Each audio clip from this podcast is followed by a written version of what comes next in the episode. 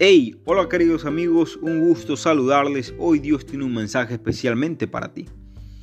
Dios quiere hijos e hijas triunfadores, que lo busquen en todo momento, especialmente antes de tomar cualquier decisión.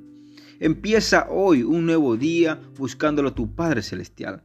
En Éxodo 31.3 dice, y lo he llenado del Espíritu de Dios en sabiduría y en inteligencia, en ciencia y en todo arte Amigo, amiga, cuando tengamos que decidir, pidamos a Dios sabiduría. Y si tenemos dificultades, roguemos en oración al Señor que Él nos dará la salida.